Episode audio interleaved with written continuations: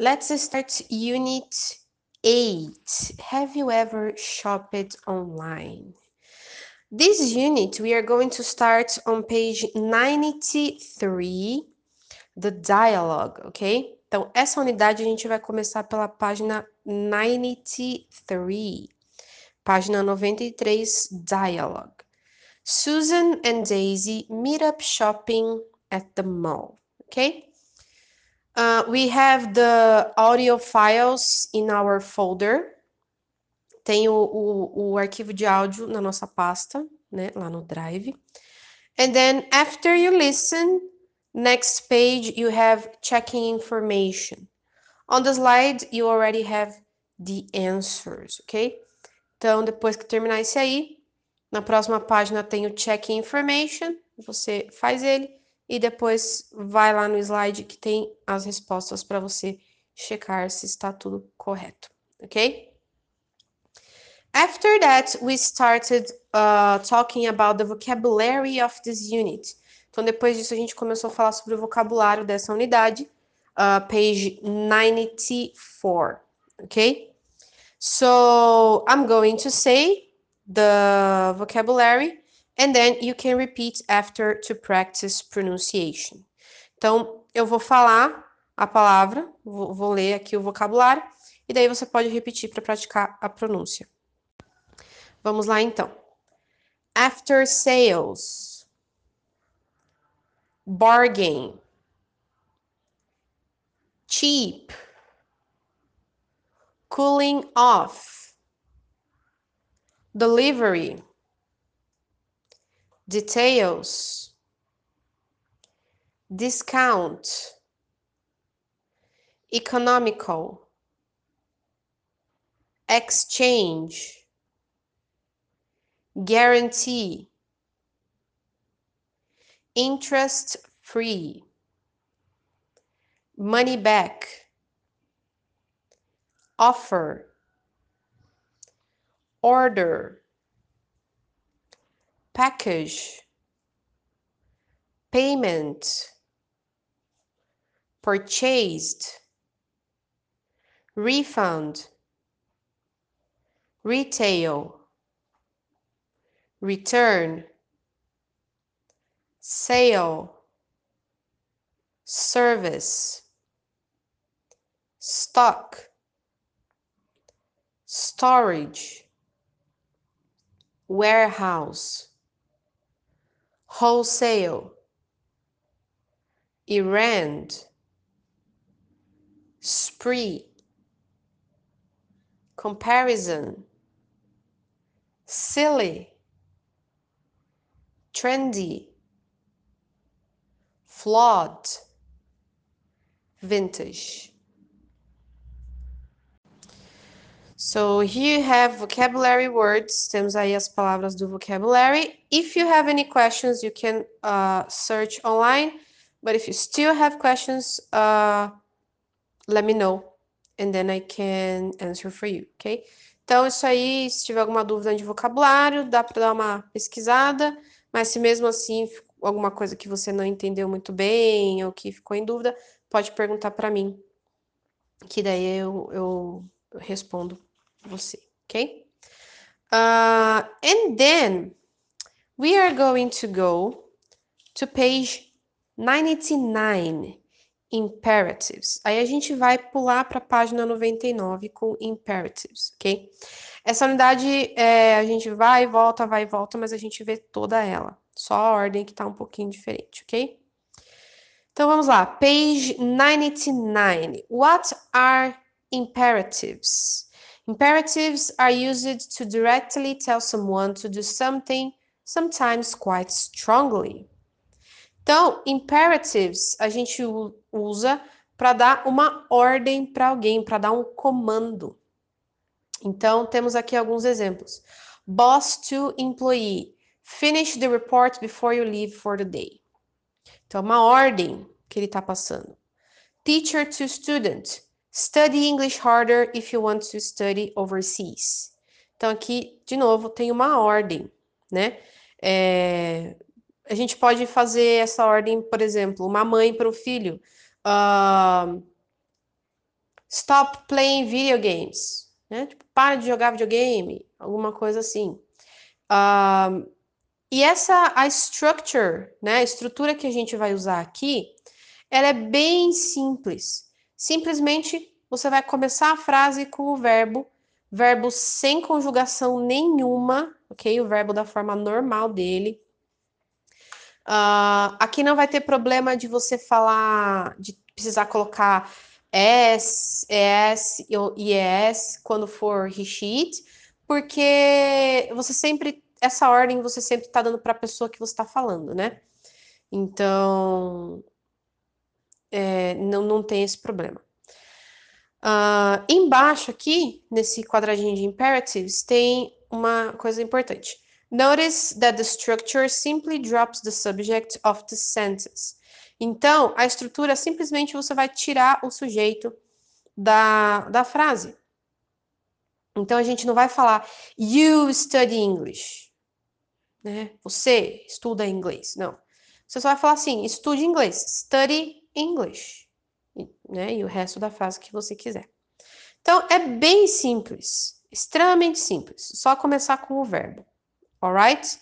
Então, alguns exemplos que a gente pode falar é, por exemplo, uh, tem ali em cima na, nas plaquinhas, tem stop, wait here, stay on trial, né? E a primeira, que é do not block door. Então, se a gente quiser fazer negativas, a gente vai colocar o do not ou don't, né? Tanto faz, antes, no começo. Então, se eu quiser falar assim, uh, não coma o bolo antes do almoço. Don't eat cake before lunch. Don't eat cake. Ou pode ser do not também, né? Não tem problema. Então é isso. É simples. Simples, simples, simples. Uh, the next slide we have create sentences using imperatives. A father to a kid that was playing with mud. Então, você vai criar uma frase ou frases usando imperative, ok? Como se fossem ordens. Então, um pai para uma criança que estava brincando na lama. O que, que esse pai pode falar? Aqui temos alguns exemplos, como take a shower, wash your hands. O que mais ele pode falar? Uh, outros exemplos. The teacher, when the class is making a lot of noise. What can the teacher say? O que, que a professora pode falar? Alguns exemplos uh, que temos aqui: be quiet, sit down. Uh, you are home and you are very cold. You can say, turn on the heat, close the windows. If your dog starts chewing your shoes, you can say, don't chew it, stop doing it. when you write the recipe of your favorite meal. So, how can you write your recipe? Então, a gente pode usar aqui nesse caso não só para ordens, né? Aqui a gente está falando para criar uma receita. Então, para seguir instruções, basicamente. Então, cut the vegetables, mix the ingredients. A gente também usa esse esquema do imperative. Uh, next one, the pan is very hot. Be careful not to burn your hands. Don't touch the pan. Next one, when you finish cooking and you want to call everybody to eat. Então, você terminou de cozinhar e você quer chamar todo mundo para comer. O que, que você pode falar? Let's have lunch. Também é um imperative. Uh, and then the next one is create a to-do list with the things that you have to do this week. Então aqui você vai fazer uma to-do list. O que, que é isso? É uma lista de coisas para você fazer. Né? O que eu tenho que fazer hoje. Uh, e essa to-do list também vai ser com imperative. Por exemplo, ah, eu sei que eu tenho que limpar a casa. Então, clean the house. Uh, Preparar o almoço, prepare lunch. Uh, terminar a lição de casa, finish homework. Isso também a gente vai usar esse esquema do imperative, ok? Então, são três coisas principais que a gente vai usar uh, o imperative, né? Para dar ordens ou comandos, né? Uh, para escrever receitas, que você tem que seguir ordens, né? E, por exemplo, para criar uma lista uh, de coisas a fazer, ok? Então, cria essa lista aí de to-do uh, e daí manda para mim, que daí eu posso corrigir para você. Depois, temos aqui, how can we save money? Então, a gente está falando nessa unidade sobre shopping online, sobre compras, em específico como uh, compras online. Então, how can we save money? Como que a gente pode economizar dinheiro? Né? O save aqui, economizar. Uh, então, pense em coisas e monte uma lista de como a gente pode fazer para economizar dinheiro? E essa lista vai ser nesse esquema de imperatives. Então, temos aí alguns exemplos. Compare prices. Don't use credit cards. Ok? What else can we say? uh, to save money? What can we put on the list of things to save money? Então, o que, que mais a gente pode falar sobre uh, economizar dinheiro? O que, que mais a gente pode pôr nessa lista? Ok? Então, você pode fazer essa lista. Depois, next slide, we have page 95. No próximo slide, a gente tem a página 95. We have a list of things 10 ways to save money when you're shopping. Então a gente tem aí uma lista de coisas para 10 modos de economizar dinheiro quando você está comprando.